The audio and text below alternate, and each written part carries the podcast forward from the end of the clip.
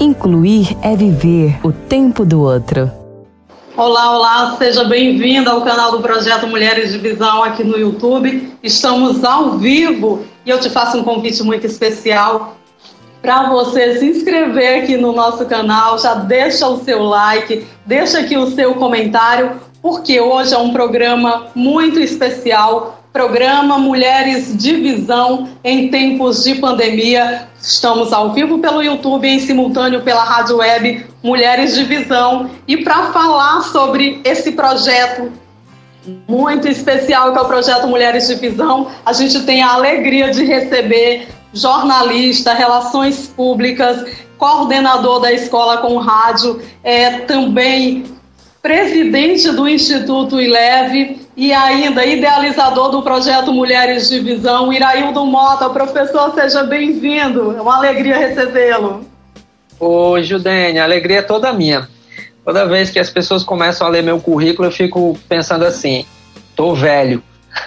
tô ficando cada dia mais velho. Tanta coisa que a gente tem feito, mas de, dessas coisas todas que a gente tem feito, se tem uma coisa que tem me dado muita alegria nos últimos anos, tem sido o projeto Mulheres de Visão, pelo impacto social, pela relevância que ele tem e principalmente pela possibilidade que a gente é, dar às mulheres cegas é, uma, uma oportunidade de apresentar suas, suas capacidades de forma ética, honesta e, e, e entregando ali um pouco do, do coração para que a sociedade também tenha essa, esse sentimento de empatia e fazendo com que a sociedade acredite também que é possível para uma pessoa cega fazer o que ela quiser. Quase tudo.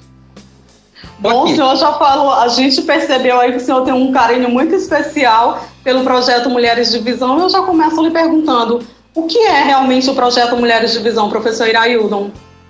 Eu acho que antes de falar do projeto Mulheres de Visão, eu, eu, eu preciso falar das grandes inspirações que eu tive na minha vida, que foram mulheres, né? Acho que começa muito com a história acho que começa muito com a história da minha mãe. Minha mãe era uma quebradeira de coco no Maranhão e o fato de que em determinado momento da, da vida dela ela ter sido, como a gente chama, arrimo de família, ou seja, ela sustentava pai, mãe e os outros irmãos quebrando coco, isso me inspira muito. Então, a partir dela, dessas histórias que ela me conta até hoje, é, me trazem reflexões do quanto poderia ser interessante se o mundo tivesse é, as mulheres é, em todos os lugares onde as decisões fossem tomadas.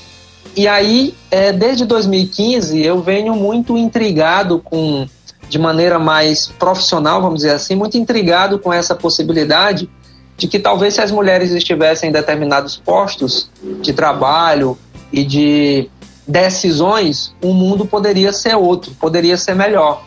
Então, há muito tempo, já vão lá cinco anos, eu estudo a mulher como potencial de desenvolvimento cultural, seja na economia, seja na renda, seja na acessibilidade, seja na política.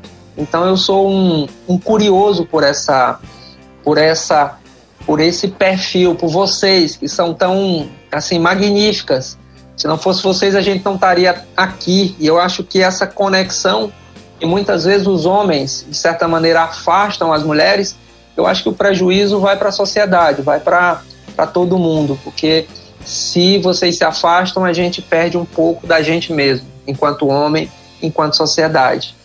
E daí veio a ideia do projeto Mulheres de Visão, é, partindo de experiências com mulheres cegas.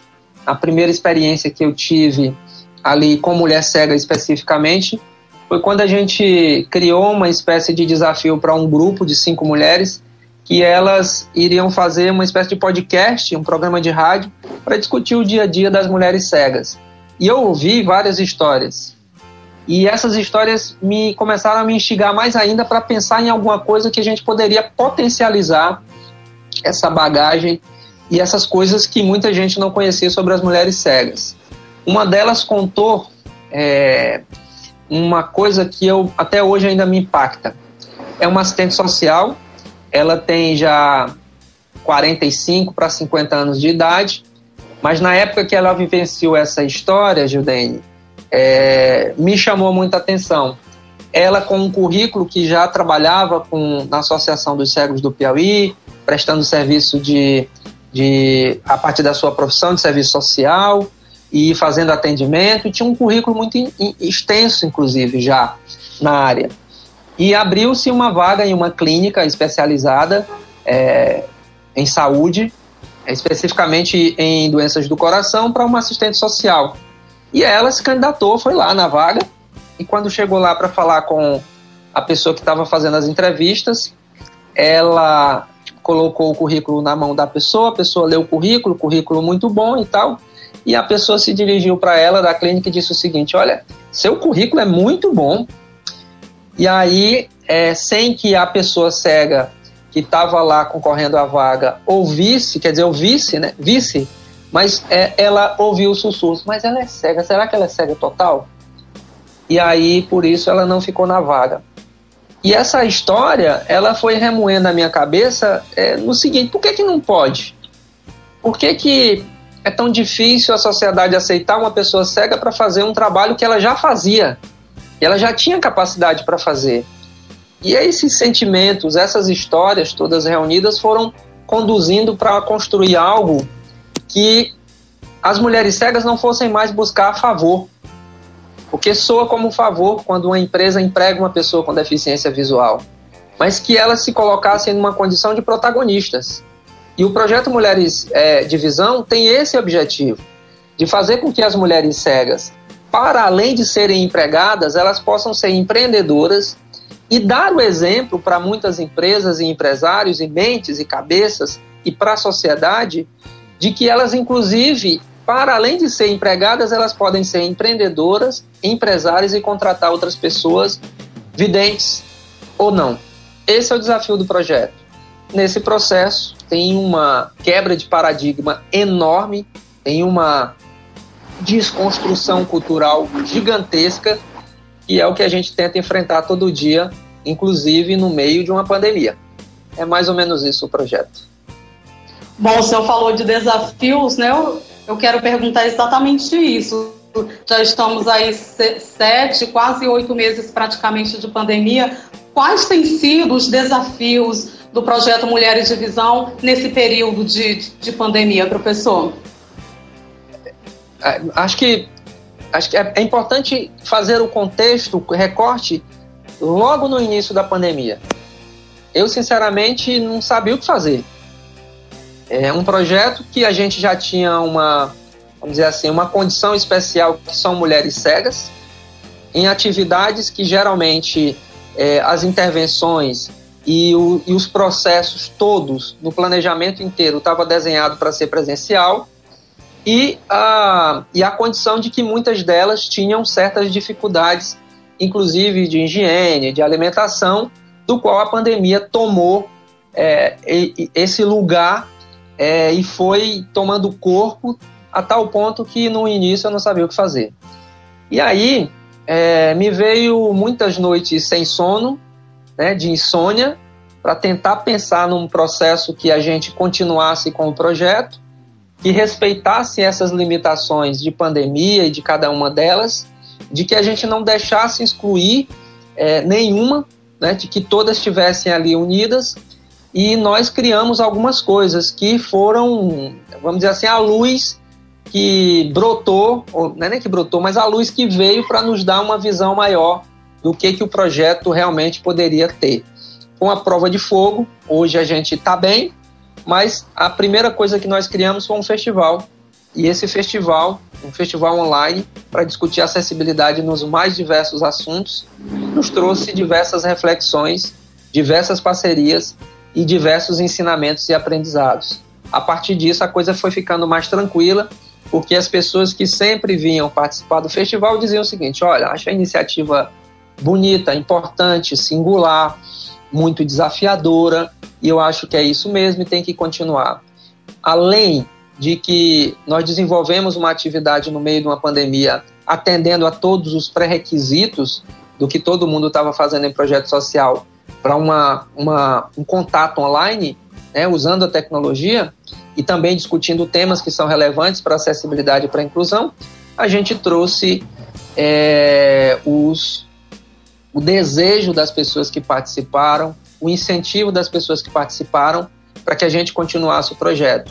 Então, isso abriu portas é, gigantescas para o projeto, não colocando-o mais como um limitante geográfico, por exemplo, onde um professor que poderia dar aula para as mulheres cegas era apenas do Piauí, e hoje a gente pode ter um professor que está no Recife, que está no Rio Grande do Sul, que está no Rio de Janeiro em São Paulo, para que elas tivessem o melhor dentro do projeto. Além disso, o aprendizado maior foi com elas. Elas começaram é, um movimento de querer aprender mais ainda tecnologia. E, e isso fez com que a gente criasse e desenvolvesse a plataforma do ensino à distância com foco nelas também, para que fosse acessível.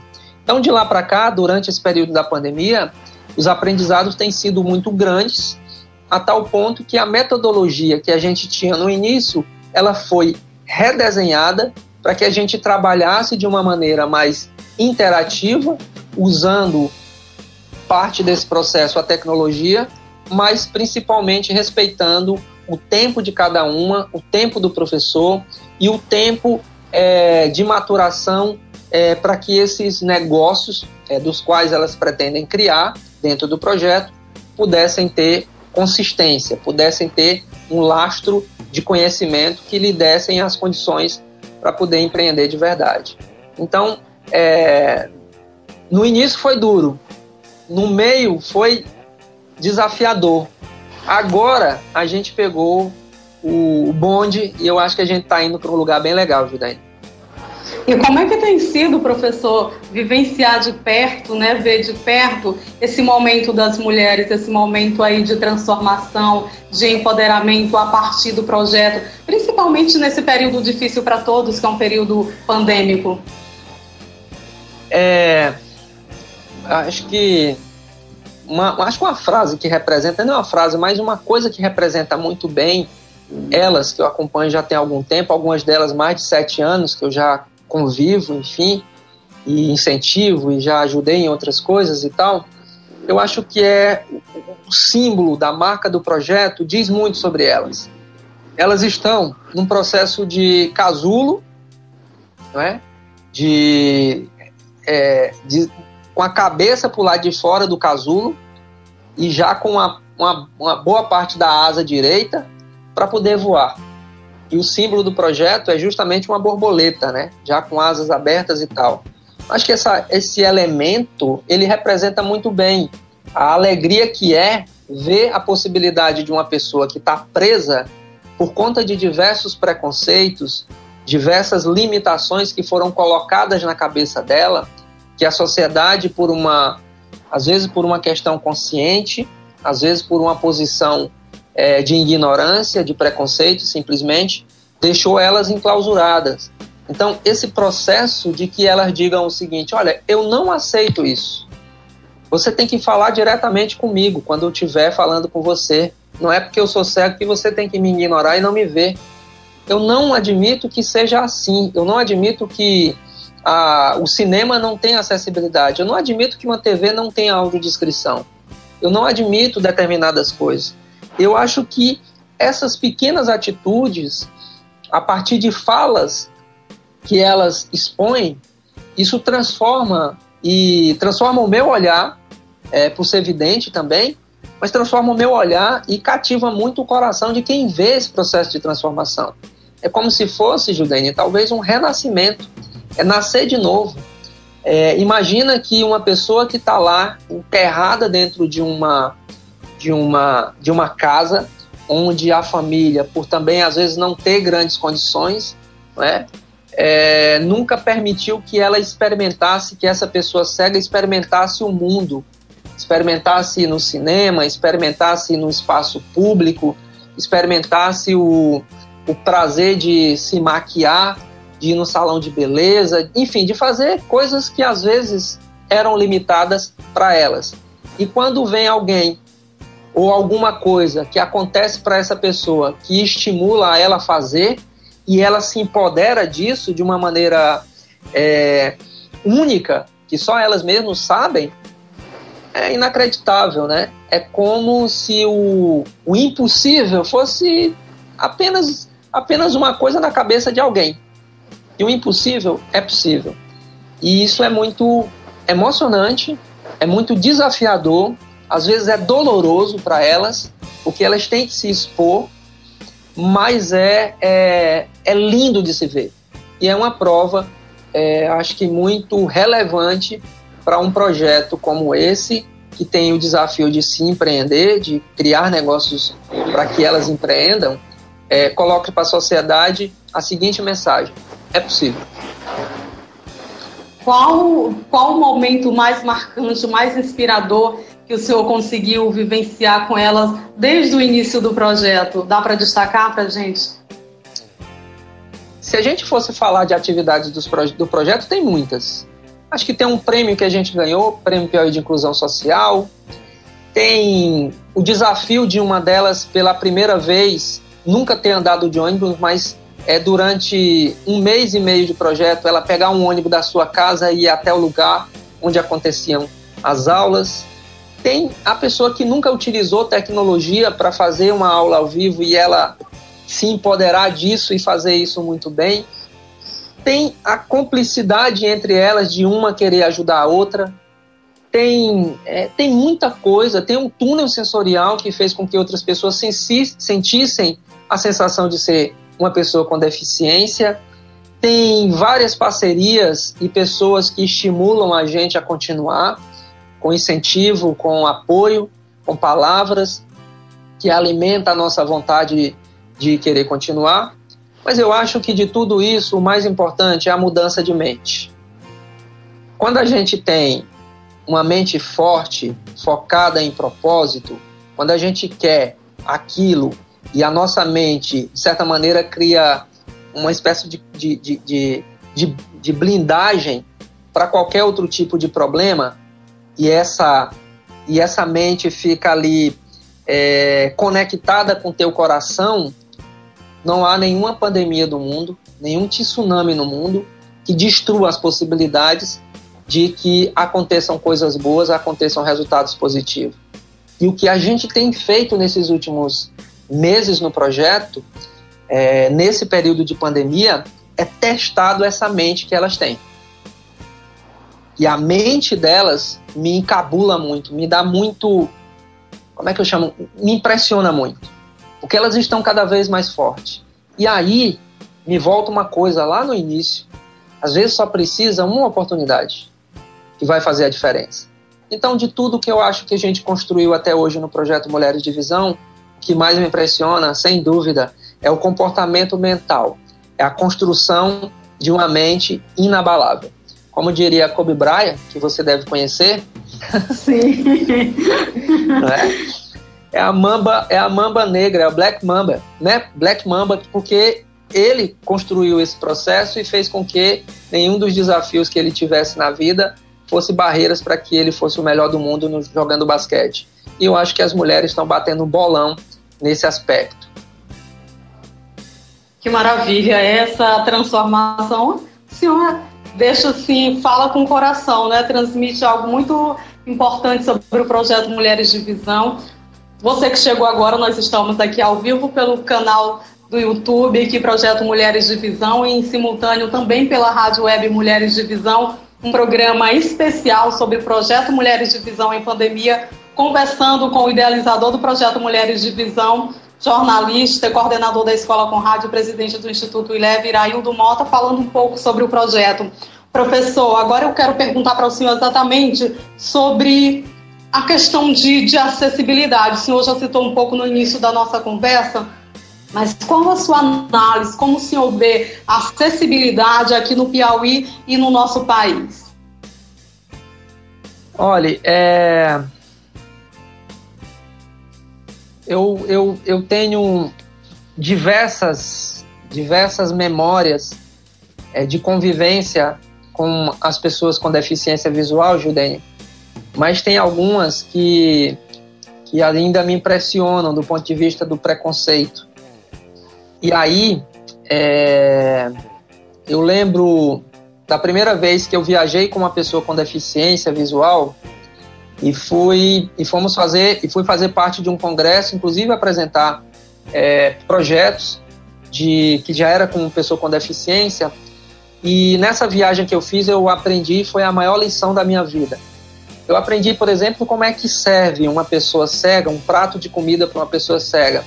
E eu aprendi assim, a duras penas, porque quando eu fui servir esse meu colega, esse meu parceiro, eu coloquei, como eu faço com o meu prato, eu coloquei do lado o arroz, o feijão, a carne e a salada separadinha ali, como eu faço, né? Depois eu vou misturando. E eu fiz do mesmo jeito, fiz o meu prato e fiz o dessa outra pessoa. E coloquei o prato é, do meu colega e coloquei o garfo na mão e tal, e ele começou a comer. E aí ele deu uma, duas, três, quatro garfadas. E eu lembro que ele me disse assim: é, Iraído, você só colocou arroz para mim? Aí eu disse: Não, as outras coisas estão aí no teu prato. Disse, mas aqui, eu tô, falaram que eu tô comendo aqui, só tem arroz. Né? Então, eu entendi que para ele fazer a refeição tem que ter mais ou menos misturado, ou pelo menos indicar que aqueles alimentos é, estejam ali dentro. Mas por que, que eu estou contando essa história, Judene? É porque, na verdade, é, existe um mundo paralelo onde tem os videntes e tem as pessoas com deficiência visual. E o mundo das pessoas com deficiência visual é um mundo muito rico muito rico de solidariedade, de respeito, de equilíbrio, de, sabe, de é, sensibilidade, do qual o mundo dito dos normais, dos videntes, escapa muito desses elementos. E acho que é, são duas, são duas rotinas diferentes, são duas situações diferentes, onde a gente dito normal, a sociedade dito normal, vidente, é, diz para diz para todo mundo, como campanhas, com enfim, com informações de que nós temos que incluir as pessoas cegas no nosso mundo. E eu acho que deveria ser o contrário.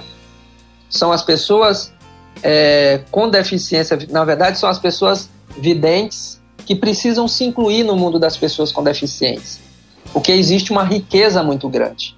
E quando se faz esse processo, eu acho que há aí uma cumplicidade, uma sensibilidade da qual a sociedade inteira ganha. Todos nós ganhamos com isso, porque há uma, uma sutileza e uma fortaleza em nessa vulnerabilidade falsa que as pessoas com deficiência têm, nessa incapacidade que muitas vezes foi colocado pela sociedade em cima é, da pessoa com deficiência, seja visual ou cadeirante, enfim, foi colocada pela sociedade. Há uma incapacidade falsa aí. E esses elementos, eles precisam ser redesenhados na sociedade. E aí tem um ponto importante. A gente tem várias leis que dizem como as pessoas com deficiente, deficiente devem ser tratados. Mas o que falta na realidade, no frigir dos ovos, não são mais as leis são as pessoas tomarem a atitude de incluir não por força, mas pelo amor, mas pela compaixão. E o que as pessoas com deficiência querem nada mais é do que o respeito. Se a gente não tem esse respeito, dificilmente a gente vai ter um diálogo saudável. Sempre um vai olhar diferente para o outro. E não é isso que a gente quer. A gente quer é que as pessoas videntes consigam olhar na mesma dimensão e na mesma direção junto com as pessoas cegas e fazerem coisas juntos. Ao invés de nós pensarmos é, no que uma pessoa cega pode fazer, seria muito mais interessante pensarmos no que nós poderíamos fazer juntos, aprendendo um com os outros. E eu acho que esse é o grande problema da sociedade. Tá todo mundo um pouco preocupado com você e apenas querendo fazer favor. E favor ele não inclui. Favor ele não aproxima. Favor ele afasta as pessoas. O que aproxima as pessoas é a solidariedade, é a sensibilidade de entender aquela voz que às vezes está presa no outro. Porque quando eu entendo o que, que o outro está querendo dizer e eu presto atenção realmente nisso, eu me abro é, possibilidades que antes eu não tinha. Eu acho que a sociedade ela precisa desse choque. E o choque não vem mais apenas com relação à lei. As leis estão aí. Ele tem que vir com atitudes. E essas atitudes tem que obrigatoriamente partir das pessoas com deficiência visual, porque já tem muitos anos que a gente não vê por parte das pessoas ditas videntes é, é, essa sensibilidade, essa intersecção, essa conexão maior. É um problema cultural. Sociedade hoje, no que se refere à acessibilidade, é um problema cultural. E quebrar uma cultura ou, ou desconstruir uma cultura, isso não é fácil. Depende de cada um de nós. E o que está faltando especificamente? O senhor citou aí a questão da, né, do respeito, da empatia, da atitude. O que mais pontualmente o senhor poderia destacar para a gente que precisa, a sociedade precisa vencer de barreiras para que a gente possa realmente ter uma sociedade mais inclusiva, professor? Eu acho que. Ok. Pronto. Ok. É... Eu acho que é abrir o coração. É, de tudo que a gente tem feito nesse projeto ao longo dos, desse, desse ano de projeto, já estamos com, completamos o ano dia 5 de agosto agora desse ano, a gente tem pedido para as pessoas e para as organizações abrirem o coração para a possibilidade da inclusão. A inclusão é possível. E o que eu acho que está faltando não é nem mais lei, são as pessoas. Todos os cidadãos são capazes de incluir. De escrever uma foto que você posta no Instagram demora um pouquinho mais, mas você está fazendo um ato grandiosíssimo. Mesmo que alguém nem veja aquela sua foto que você postou. Mas essa atitude, ela pressupõe uma abertura, uma sensibilidade da qual a gente só terá uma sociedade mais justa quando todos nós tivermos mesmo, o mesmo acesso, tivermos as mesmas condições. E nesse momento as condições elas são diferentes. Elas são condições onde a pessoa com deficiência ela é tida como uma pessoa que a gente precisa favor, fazer favor. E fazer o favor de novo, ele não, não atrai, ele não constrói. O que falta, Judane, eu acho que no frigir dos ovos é a empatia, é essa abertura do coração. E eu acho que também precisa, para que isso aconteça, uma participação mais efetiva de mobilização das pessoas com deficiência. Porque não espere que o empresário vai bater na casa de uma pessoa com deficiência para dar um emprego para ela. É mais fácil acontecer o contrário. É mais fácil, inclusive, uma pessoa com deficiência bater na casa do empresário querendo comprar alguma coisa que esse empresário tenha para vender. E é isso que a gente tenta fazer no projeto Mulheres de Visão. É, de novo, acho que falta empatia. A gente tem lei, a gente tem um problema que é gigante. Nós temos um quarto da população brasileira com deficiência, são 45 milhões de habitantes, quase um quarto da população. Isso não é pouca coisa. É, um presidente da República foi eleito por é, 50 e poucos milhões de votos. Se todas as pessoas com deficiência fossem votar em um único candidato, possivelmente já teria é, um candidato eleito aí, né? Então é um problema gigante, mas que passa por essa condição da empatia de cada um de nós.